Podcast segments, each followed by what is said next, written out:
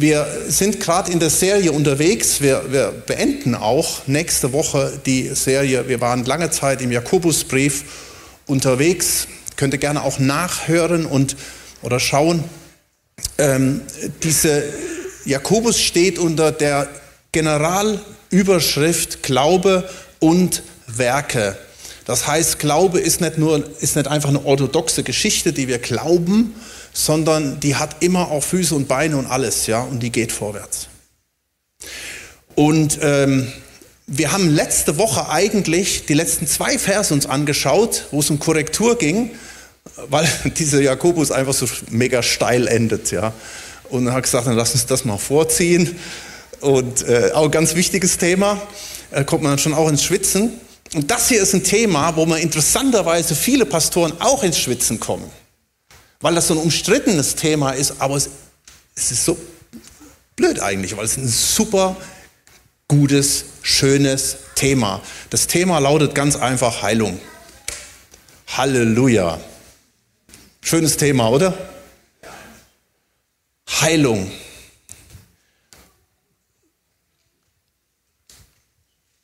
Und Jakobus fordert uns auf, im Blick auf Heilung das nicht nur zu glauben, sondern auch zu tun und umzusetzen.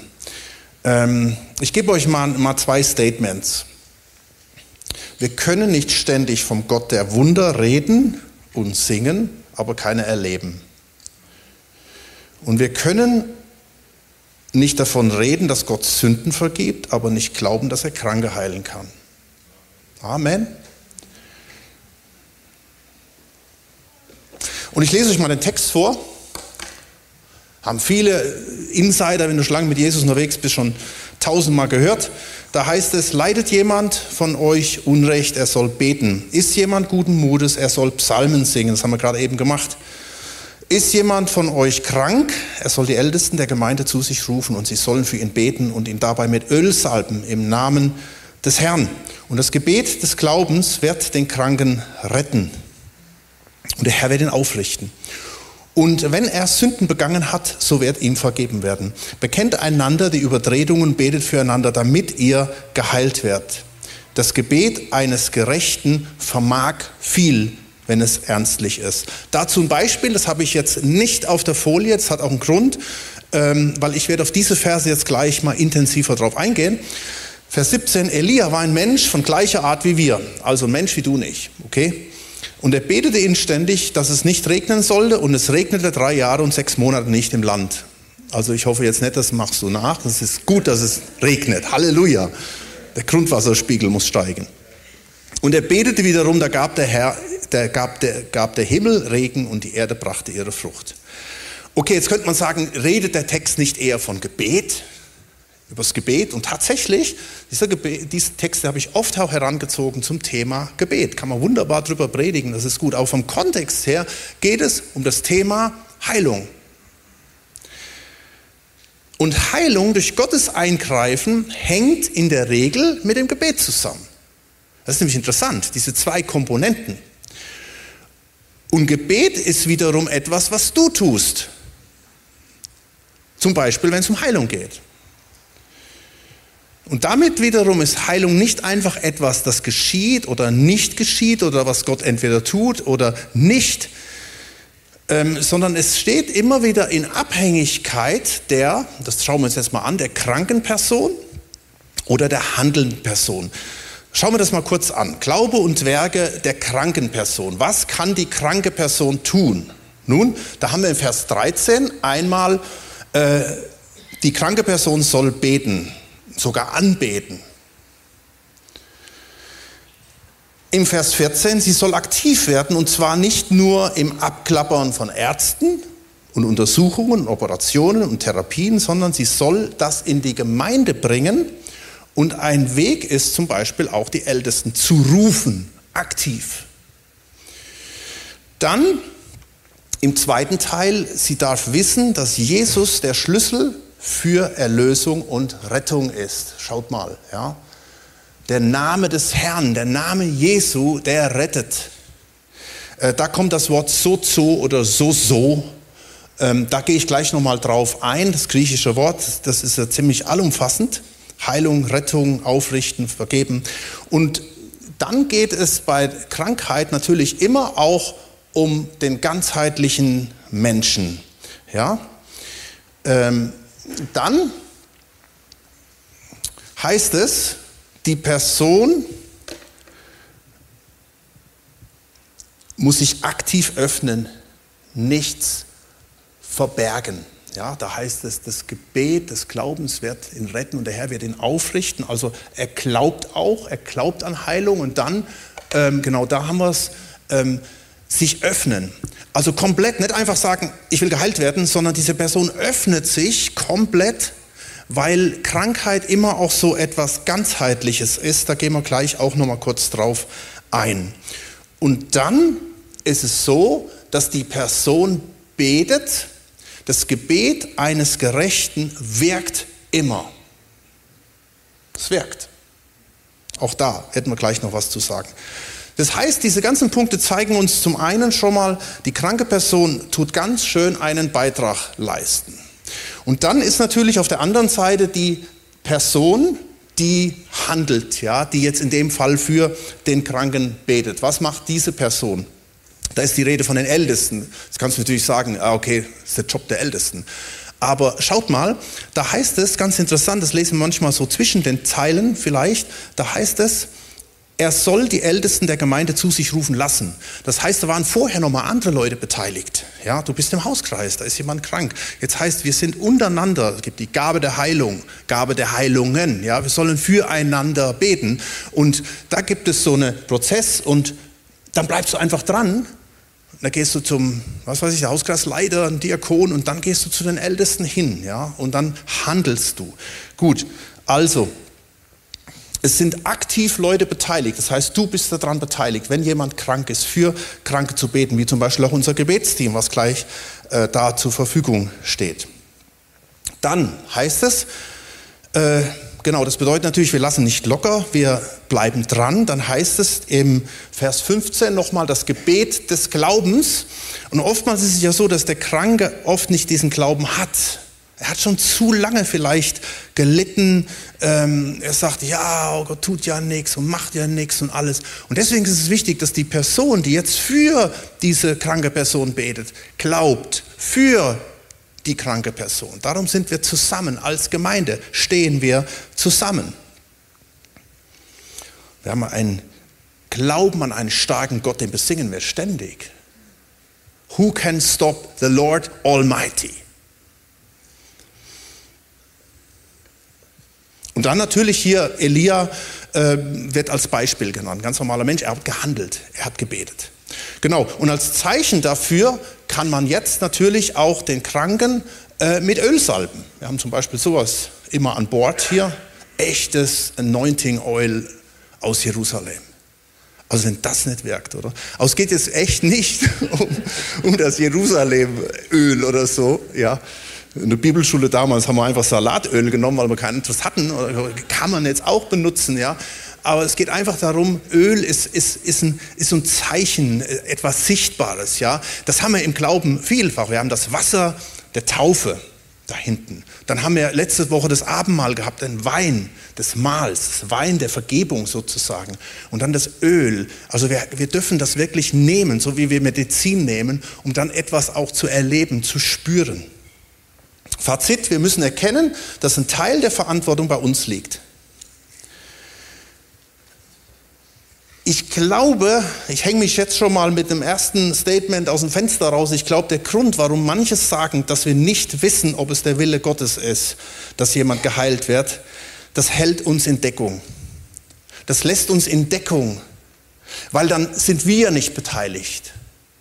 Dann ist ja Gott dafür zuständig, für das Thema. Aber wir müssen, wir müssen verstehen, dass jeder von uns da eine Rolle beispielt bei dem Thema Heilung. Wisst ihr, es ist nicht Gottes Versagen, dass Menschen in die Hölle gehen. Und auch nicht, dass sie krank bleiben. Ich weiß, das ist eine steile These, ja. Aber einfach das als gegeben hinnehmen, Das ist problematisch. Und darum ist ähm, das Thema Heilung sehr wichtig. Und jetzt machen wir es mal richtig heiß. Willst du Heilung? Das ist einfach mal eine Frage. Willst du Heilung? Das spielt im Neuen Testament eine ganz, ganz oft eine Rolle, das Thema willst du? Also, die Frage ist natürlich, will Gott immer heilen? Oder stellt man da Gottes Souveränität in Frage? Gott ist souverän. Oder überlässt Gott uns das vielleicht, ob wir Heilung wollen? Und die entscheidende Frage ist, willst du Heilung? Äh, Matthäus 8, Vers 2 heißt es, und siehe, ein Aussätziger kam, fiel vor ihm nieder und sprach, Herr, wenn du willst, kannst du mich reinigen. Und Jesus streckte die Hand aus, rührte ihn an und sprach, ich will. Sei gereinigt. Und sogleich wurde er von seinem Aussatz rein. Was lesen wir hier raus? Natürlich will der Kranke. Und das ist auch gut so. Wir sollten immer wollen. Ja, ich bleibe lieber krank.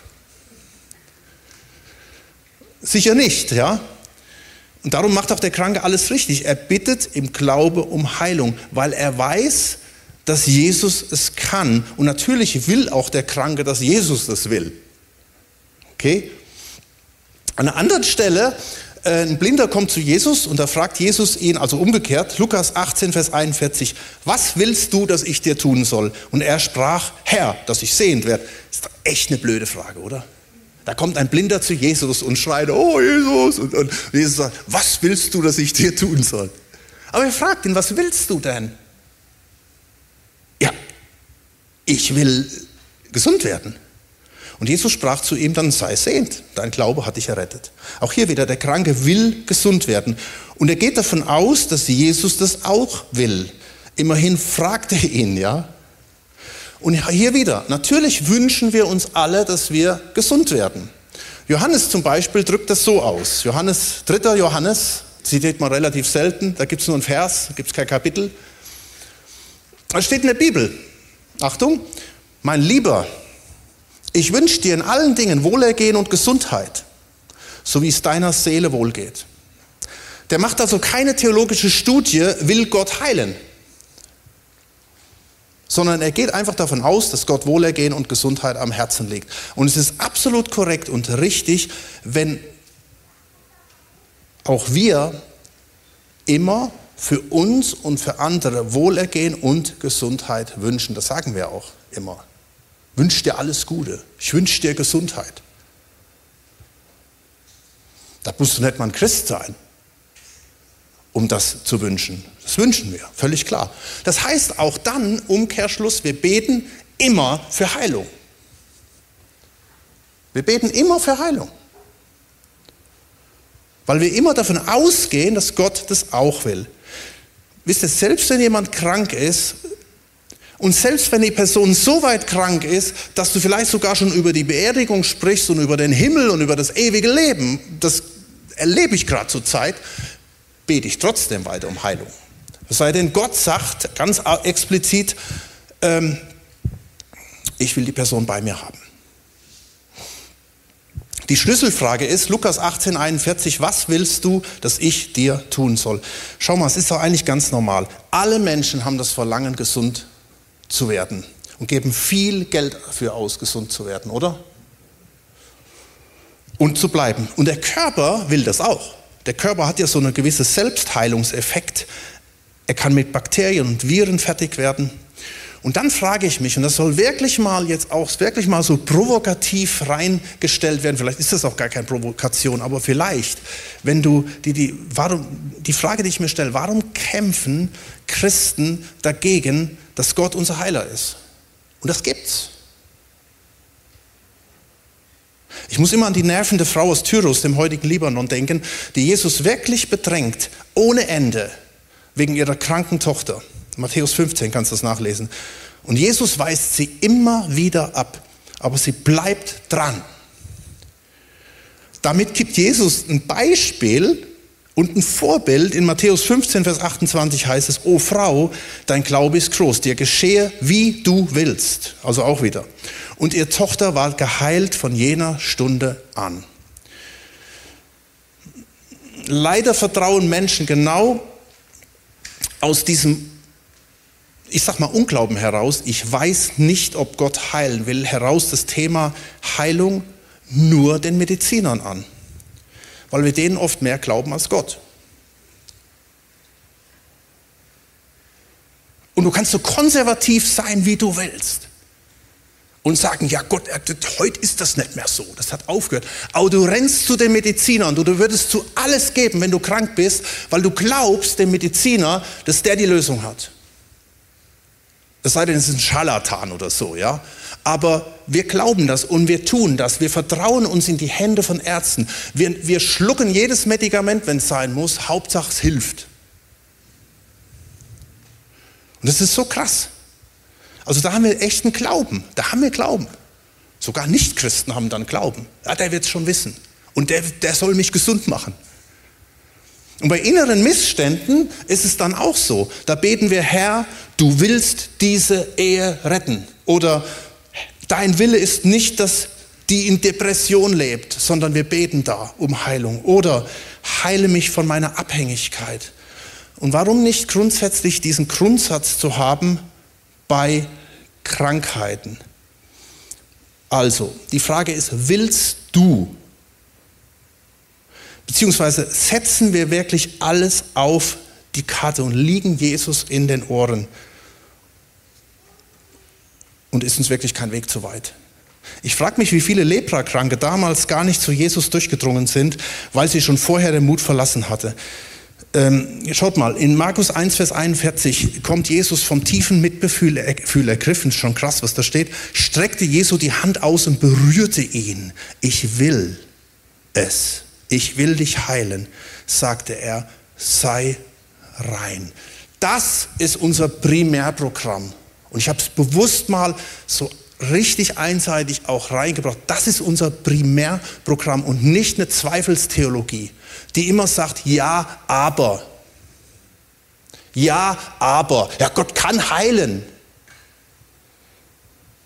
Es scheint drei Arten von Unglauben zu geben. Die erste ist die Unwissenheit. Menschen kennen Gottes Heilungskraft nicht. Die zweite ist eine falsche Lehre. Es gibt keine Heilung mehr. Zumindest nicht oft. Und die dritte sind die Umstände. Du betest, es passiert nichts und du findest dich damit ab. Es ist halt so. Jetzt bringe ich eine kleine Klausel. Das ist nett, damit du jetzt endlich mal aufatmen kannst. Du, ich war schon drauf und dran rauszugehen. Vielleicht bist du auch Gast hier. Boah, die Chapel, die ist ja charismatisch geworden. Du hast gesagt, boah, ey, Alter! Ähm, es soll jetzt keine Klausel sein, ja, das Kleingedruckte. Nur damit wir, damit wir da eine, eine, ein bisschen die Balance sehen, äh, kann es sein, dass nichts passiert. Oder vielleicht auch, was ist denn, wenn nichts passiert? Ja, in den letzten Jahren haben wir äh, auch hier richtig krasse Sachen erlebt. Da sind Menschen gestorben, alte und junge.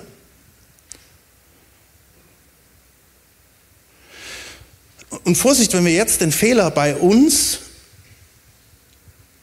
oder bei den Menschen suchen. Ja, wir haben ja eben gesehen, wir haben eine Verantwortung. Gott gibt uns Verantwortung, Glaube und Werke. Und wenn wir nichts dergleichen tun, das ist so, so Gott will und wir leben. Die Moslems sagen da Inshallah, ja, ist ja egal. Es wird schon irgendwie, Gott wird es schon irgendwie machen. Ist ja auch hier im Jakobus, so Gott will und wir leben. So überlassen wir mal alles Gott. Nein, wir haben eine Verantwortung. Und wenn wir die Verantwortung nicht wahrnehmen, kann das Konsequenzen haben. Wenn Gott uns da was in die Hand gegeben hat. Aber es wäre jetzt falsch zu sagen, wenn jetzt jemand krank bleibt oder stirbt, wer hat den Fehler gemacht? Das wäre fatal.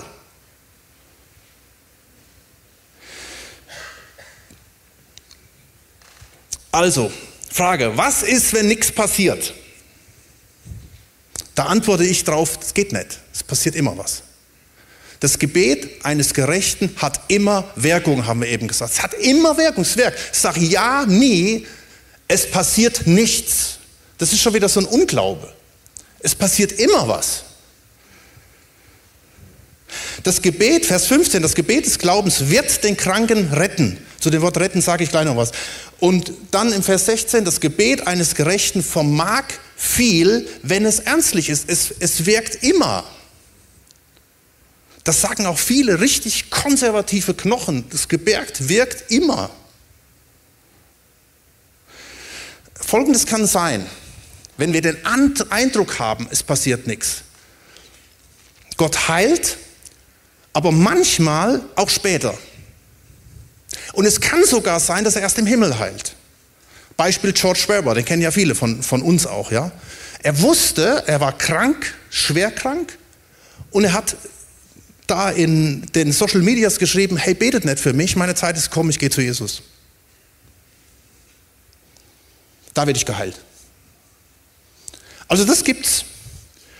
Dann glaube ich zweitens, dass jeder Mensch eine bestimmte Lebenszeit hat. Und nicht jeder von uns wird 100.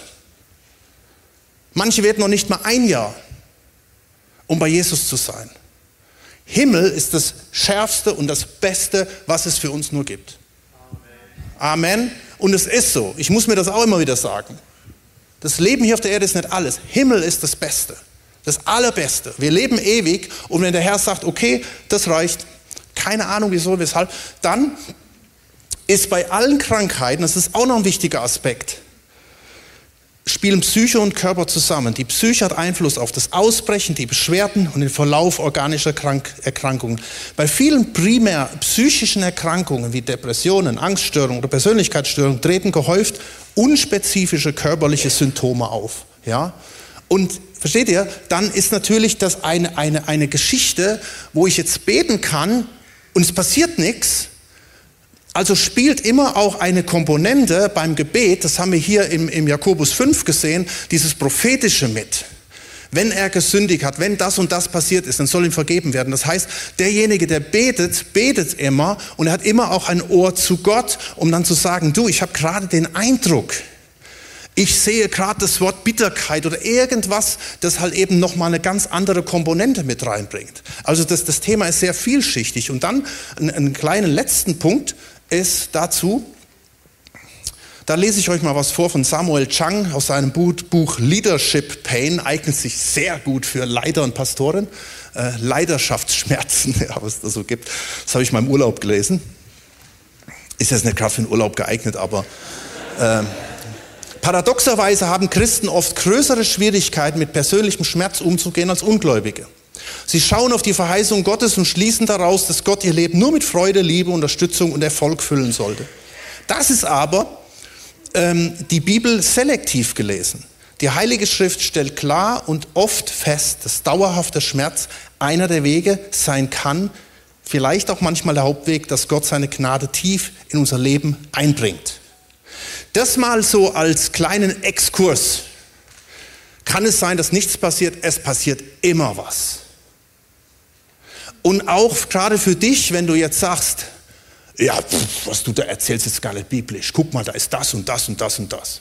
Versteht ihr? Das ist jetzt dieser, deswegen Klausel in dem Sinn zu sagen, es passiert immer was. Aber jetzt kommen wir zurück zu unserem schönen, wunderbaren Thema Heilung. Prinzipiell ist es so, ja, Gott will Heilung. Eben haben wir gesagt, was könnten da noch Punkte sein? Und das Wort Heilung, pass mal auf, jetzt schaue ich mit euch mal dieses Wort hier an, sozo. Oder haben wir einen Griechen unter uns? Ich glaube, das spricht man mit scharfem S, soso oder sozo. Dieses Wort ist ein Hammerwort. Das steht nämlich im, im, Vers 15, da heißt es, das Gebet des Glaubens wird den Kranken retten. Sozo. Dieses Wort kannst du übersetzen mit retten, mit helfen, mit heilen und mit gesund machen. Und es ist so krass, dass dieses Wort ungefähr 100 Mal im Neuen Testament steht. 38 Mal redet es da nur von der Errettung, 35 Mal redet es von Errettung und Heilung und 11 Mal nur von Heilung. Das ist doch krass, oder? Als ob Gott uns damit irgendwie ein bisschen ärgern wollte. Gott, hättest du das nicht irgendwie ein anderes Wort nehmen können? Warum schließt das dann auch mit Heilung mit ein? So ein völlig anderes Ding. Rettung, klar, das wissen wir alle. Ich glaube, es ist ganz bewusst, es geht um das Komplettpaket. Psalm 103, Vers 2 steht, Lobe den Herrn, meine Seele. Chrissy hat eben auch einen Psalm gelesen, der war ähnlich. Lobe den Herrn. War das das? 103, 103 Vers 2? Echt krass. Ähm, oh, das ist jetzt aber, hätte ich irgendwie besser checken müssen, oder? Ähm, aber das ist Inspiration vom Heiligen Geist. Also ihr merkt, wir haben uns da nicht abgesprochen. Lobe den Herrn meine Seele und vergiss nicht, was er dir Gutes getan hat. Jetzt schaut mal, was hier steht. Der dir alle deine Sünden vergibt und das zweite blenden, dann, blenden manche dann lieber einmal aus und heilt alle deine Gebrechen. Krass, oder? der dein Leben vom Verderben erlöst, der dich krönt mit Gnade und Barmherzigkeit. Christus hat also für Vergebung und Heilung bezahlt. In 1. Petrus 2, Vers 24 steht, der unsere Sünden selbst hinaufgetragen hat an seinem Leib auf das Holz, damit wir den Sünden abgestorben der Gerechtigkeit leben. Und dann heißt es, durch seine Wunden seid ihr heil geworden. Und jetzt sagt nicht, oh, da steht ja gerettet. Nein, da steht heil geworden, da steht so zu. Da steht so zu. Nee, Entschuldigung, Fehler. Da steht nicht so zu, da steht tatsächlich heilen. Ich habe mich gerade verlesen. Da steht Iaumei, das heißt nicht so zu. Also hier kann man nicht interpretieren, retten, retten, heilen, sondern hier steht explizit nochmal ein anderes griechisches Wort. Da steht Iomei. Das heißt heilen, völlig wiederherstellen, noch krasser. Also beide Verse erwähnen beides zusammen, Sündenvergebung und Heilung. Also, wenn wir Sündenvergebung in Anspruch nehmen, dürfen wir auch Heilung in Anspruch nehmen. Und darum musst du auch nicht Krankheit einfach mal so als gegeben hinnehmen. Ich bin krank und das ist jetzt eben mal so. Immer im Hintergrund diese, diese Ausnahmeregelung, die wir uns eben angeschaut haben. Ja? Also wenn du dich schon festlegst, es ist mal so, dann leg dich auf der richtigen Seite fest. Schaut mal, Jakobus 4, Vers 7. So unterwerft euch nun Gott Widersteht dem Teufel, so flieht er von euch. Naht euch zu Gott, so naht er sich zu euch. Reinigt die Hände, ihr Sünder, und heiligt euer Herzen, die ihr geteilten Herzen seid. Fühlt euer Elend, trauert und heult. Nicht gerade so ein ermutigender Vers, soll einfach sagen, hey, du darfst einfach das auch als das, was da gerade ist, als negativ ansehen und anfühlen. Das kann Sünde sein, das kann irgendwas sein, was dich belastet und bedrückt. Und jetzt nahe ich mich zu Gott. Zu dem Gott, der es gut mit mir meint. Apostelgeschichte 10, Vers 38 steht, wie Gott Jesus von Nazareth mit Heiligen Geist und Kraft gesalbt hat und wie dieser umherzog, Gutes tat und alle heilte, die vom Teufel überwältigt wurden. Denn Gott war mit ihm. Gott ist nicht der Urheber von Krankheit, Gebrechen und Leid. Jesaja weissagte über Jesus, auch jetzt wieder Altes Testament. Ich lese viel Bibelverse, damit ihr nicht sagt, was hat denn der da für ein Blabla gemacht? lest nach und schaut. Mm, und Jesaja hat diese ganz bekannte Prophetie ausgedrückt. Das heißt in Jesaja 53, Vers 4: Für wahr, er trug unsere Krankheit und lud auf sich unsere Schmerzen. Wir aber hielten ihn für den, der geplagt und von Gott geschlagen und gemartert wurde. Aber er ist um unserer Missetat willen verwundet, um unserer Sünde willen zerschlagen. Die Strafe liegt auf ihm dass wir Frieden hätten und durch seine Wunden sind wir geheilt. So, und hier kommen wir zum hebräischen Wort. Im Grunde genommen das Gegenüber vom griechischen Sozo. Da steht, das, äh, das zeige ich euch gleich, da steht das Wort Rapha. Gibt es einen Raphael hier? Kein Raphael. Toller Name. Raphael heißt Gott heilt. Gott heilt. Und da heißt es Rapha heilen, Rafa heilen, reparieren, völlig komplett, vollständig und ganz machen. Und dann die Umsetzung und Erfüllung im Neuen Testament, Matthäus 8, Vers 16. Er trieb die Geister durch sein Wort aus und heilte alle Krankheiten. So erfüllte sich, was durch den Propheten Jesaja vorausgesagt worden war. Er selbst hat unsere Leiden auf sich genommen. Er hat unsere Krankheiten getragen. Jesus heilt. Gott heilt. Und Gott bezeichnet sich, und das, da gibt es nochmal einen obendrauf, als Arzt. Also jetzt nicht obendrauf, sondern so das Sahnehäubchen. Ja? 2. Mose 15, Vers 26, an das Volk Israel gewandt. Wenn du der Stimme des Herrn, deines Gottes, eifrig gehorchst, wärst und tust, was vor ihm recht ist, und seine Gebote zu Ohren fasst und alle seine Satzungen hältst, so will ich keine der Krankheiten auf dich legen, die ich auf Ägypten gelegt habe, denn ich bin der Herr, dein Arzt. Und jetzt bitte nicht irgendwie, oh, das war alles Testament und voll Israel und damals und überhaupt. Wo es mir drauf ankommt, ist der letzte, die letzte Aussage, denn ich bin der Herr, dein Arzt. Das ist ein Eigenname Gottes. Und da kommen wir zu diesem wunderschönen Hebräisch. Yahweh, J-H-W-H, also natürlich das Hebräisch andersrum lesen, ähm, Rapha. Jahwe Rapha oder Raphael, ja, je nachdem. Und ich möchte dieses, dieses Wort wirklich dahinstellen. Hey, nochmal, wir sind krank, wir rennen zum Arzt. Und wir würden bis ans Ende der Welt reisen, wenn da wirklich der Spezialist wäre, wo wir wissen, der hat schon viele Leute geheilt, weil der hat immer die richtigen Diagnosen. Yahweh Rapha. Er ist der Herr, dein Arzt, der dich heilt. Und ich glaube, es ist wichtig, dass wir hier unsere alten Tore öffnen. Es geht hier wirklich, es ist, relativ theologisch das Ganze, alles so ein bisschen für den Kopf und es soll jetzt echt ins Herz reinrutschen. Mir ist es ein Anliegen, dass du das mitnimmst und glaub, das spreche ich auch zu mir selbst. Weil ich bin ein Ja-Aber-Typ. Glaube an Gott und seine Erlösung. Nehme dieses Sozo, dieses Rapha für dich in Anspruch, ganzheitlich. Vertraue auf die Vollmacht durch den Heiligen Geist und halte an seinem Wort fest. Schau mal, es heißt in Römer 10, Vers 17, demnach kommt der Glaube aus der Verkündigung, Glaube, Verkündigung und die Verkündigung durch das Wort Gottes. Und darum habe ich euch eben viel Wort Gottes vorgelesen. Unser Glaube kommt nicht aus uns selbst. Wir berufen uns auf das Wort Gottes. Und deswegen provoziert Jakobus, er provoziert mit Elia, ja, ich kann sagen, ich bin halt nicht Elia, aber Jakobus provoziert ganz bewusst, er sagt, hey, du bist, er sagt es der Gemeinde, ihr seid wie Elia. Das bedeutet, ich nehme mal die Begrenzungen mit, nicht, ja, ich bin ja nur Roland. Nein, Elia war wie du. Und einfach zu sagen, Gott, ich möchte wirklich mich öffnen, geht auf, ihr alten Tore. So viel an mir liegt, ich möchte mich immer öffnen. Ich möchte Gott nicht einschränken. Und wenn ich jetzt für einen Kranken bete, ja, ich weiß ja nicht, es könnte ja sein, dass. Nein. Das ist Gottes Sache. Ich bete für Heilung. Ich gehe davon aus, dass Gott heilen will. Ja, Gott ist souverän. Aber ich sage nicht, ich bete nicht, Herr, wenn du willst. Ich manipuliere auch nicht. Aber ich bete, weil ich weiß.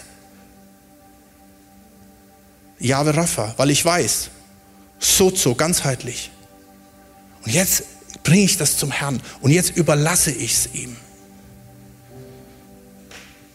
Dazu kommt, er hat Verheißungen dir gegeben. Schaut mal, Markus 16, Vers 17, interessant, dass es tatsächlich Theologen gibt, die sagen, das gehört nicht in die Bibel rein.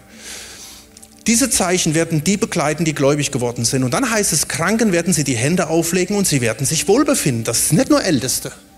Und es sind nicht nur die Apostel damals, das sind Männer und Frauen und jung und alt. Und dazu kommt die Vollmacht und das gilt auch für alle. Johannes 1, Vers 12. Allen aber, die ihn aufnahmen, allen, den gab er das Anrecht, das steht Exousia, Vollmacht, Kinder Gottes zu sein, denen, die an seinen Namen glauben. Ich denke zurück an vor, vor zwei Monaten, als da so ein paar Christen äh, die Köfferchen gepackt haben und auf die Esoterikmesse sind größte Esoterikmesse in Deutschland und haben da einen Stand gemietet, haben oben ein Schild hingeschrieben und haben darüber geschrieben, heilen wie Jesus. Heilen wie Jesus, haben Stuhl dahin getan, da kamen die ganzen Esoteriker da vorbei und da mit ihren Tütchen und den ganzen ähm, Zeugs da, homöopathische Mittelchen und Einladungen für irgendwelche, äh, keine Ahnung, Workshops. Wow, was ist denn das hier? Wir glauben an Jesus und wir glauben, dass er auch heute noch heilt. Was sind Menschen geheilt worden?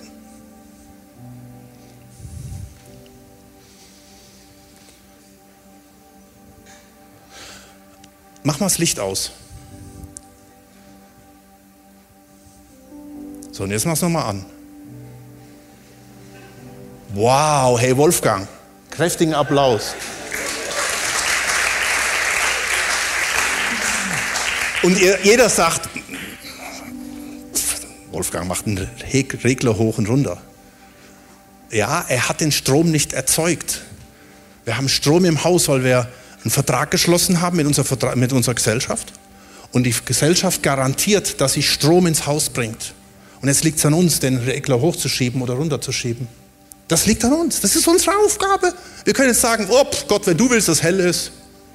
So ist ja in manchen Gemeinden. Oh ja, ist egal, ob es hell oder dunkel ist. Ja, so egal, der Ton ist schief und alles, mir ist egal, wir sind da. Nein, es ist unsere Verantwortung, dass wir was mit Exzellenz machen. Und genauso ist unsere Verantwortung, dass wir den Schalter hochschieben.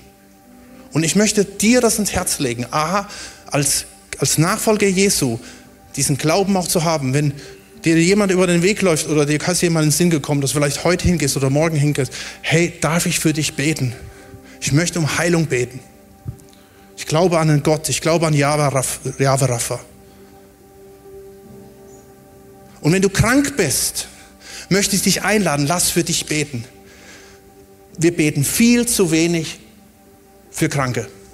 Ich, ich würde mal davon ausgehen, dass 80 Prozent letztes Jahr hier irgendwo beim Arzt waren, bei irgendwelchen Sachen. Das ist okay. Aber vielleicht zwei Prozent sind zum Gebet gekommen. Und lasst uns das wieder, ich sage das wirklich auch selbstkritisch, lasst uns eine Gemeinde sein, die wirklich auch für Kranke betet, wo das völlig normal ist. Und jetzt lasst uns aufstehen.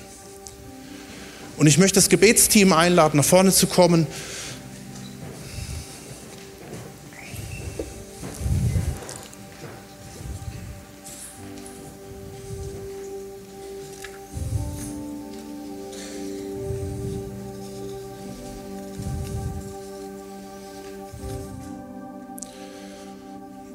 Und ich möchte dich einladen, auch für, für, für einen Glaubensschritt. Komm doch einfach nach vorne. Da stehen männliche und weibliche Elias, Menschen wie du und ich. Und wenn du sagst, hey, ich möchte einfach Gebet haben, ich möchte Gebet haben. Ich fühle mich nicht, ich habe Schmerzen, komische Diagnose. Und ich komme jetzt zu dem Team nach vorne und lass dich einfach segnen.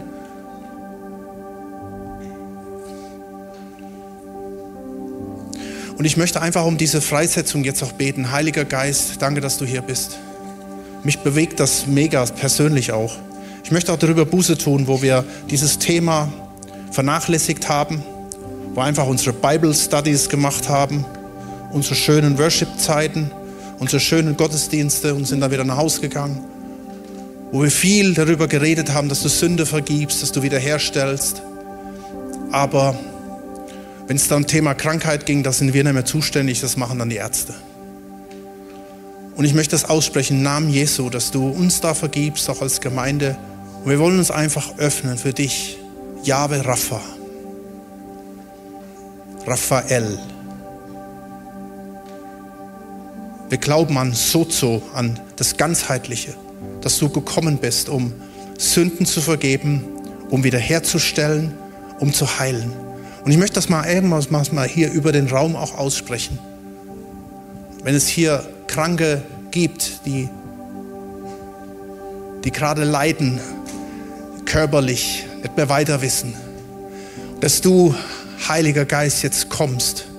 Und ich möchte das aussprechen im Namen Jesu, dass Heilungsströme fließen, dass Sozo fließen kann, dass Heilung geschieht, dass du, Gott, Jahwe, Rapha, Rapha, hier eingreifst und Heilung wirkst im Namen Jesu. Du siehst unser Ausstrecken nach dir. Wir strecken uns aus nach deiner heilenden Hand. Ich denke wieder an diesen Leprakranken, der kam und es heißt, und Jesus war voll mitfühlend und er rührte ihn an und sagt, sei gesund. Und ich möchte einfach, dass das fließt, dass du da wirkst. Herr, wir wollen bekennen, wo wir das nicht getan haben, wo wir genau wie die Welt, genau wie die Welt agiert haben, die überhaupt nicht mit Gott rechnen voll, voll normal, dass du dann halt eben alle Register ziehst. Aber Herr, wir wollen wieder eine Gemeinde sein, die füreinander betet, die an Heilung glaubt, wo Menschen nach vorne kommen, die Dinge erzählen. Ja, auch da, wo Leid passiert, dass das nicht verdrängt wird. Weil ich glaube, wir haben eben gesagt, es passiert immer was. Auch wenn Dinge da sind, die wir nicht verstehen können, auch dann dürfen wir zeugen von deiner wunderbaren Kraft, von deiner wunderbaren Gnade. Und so greif du ein im Jesu Namen.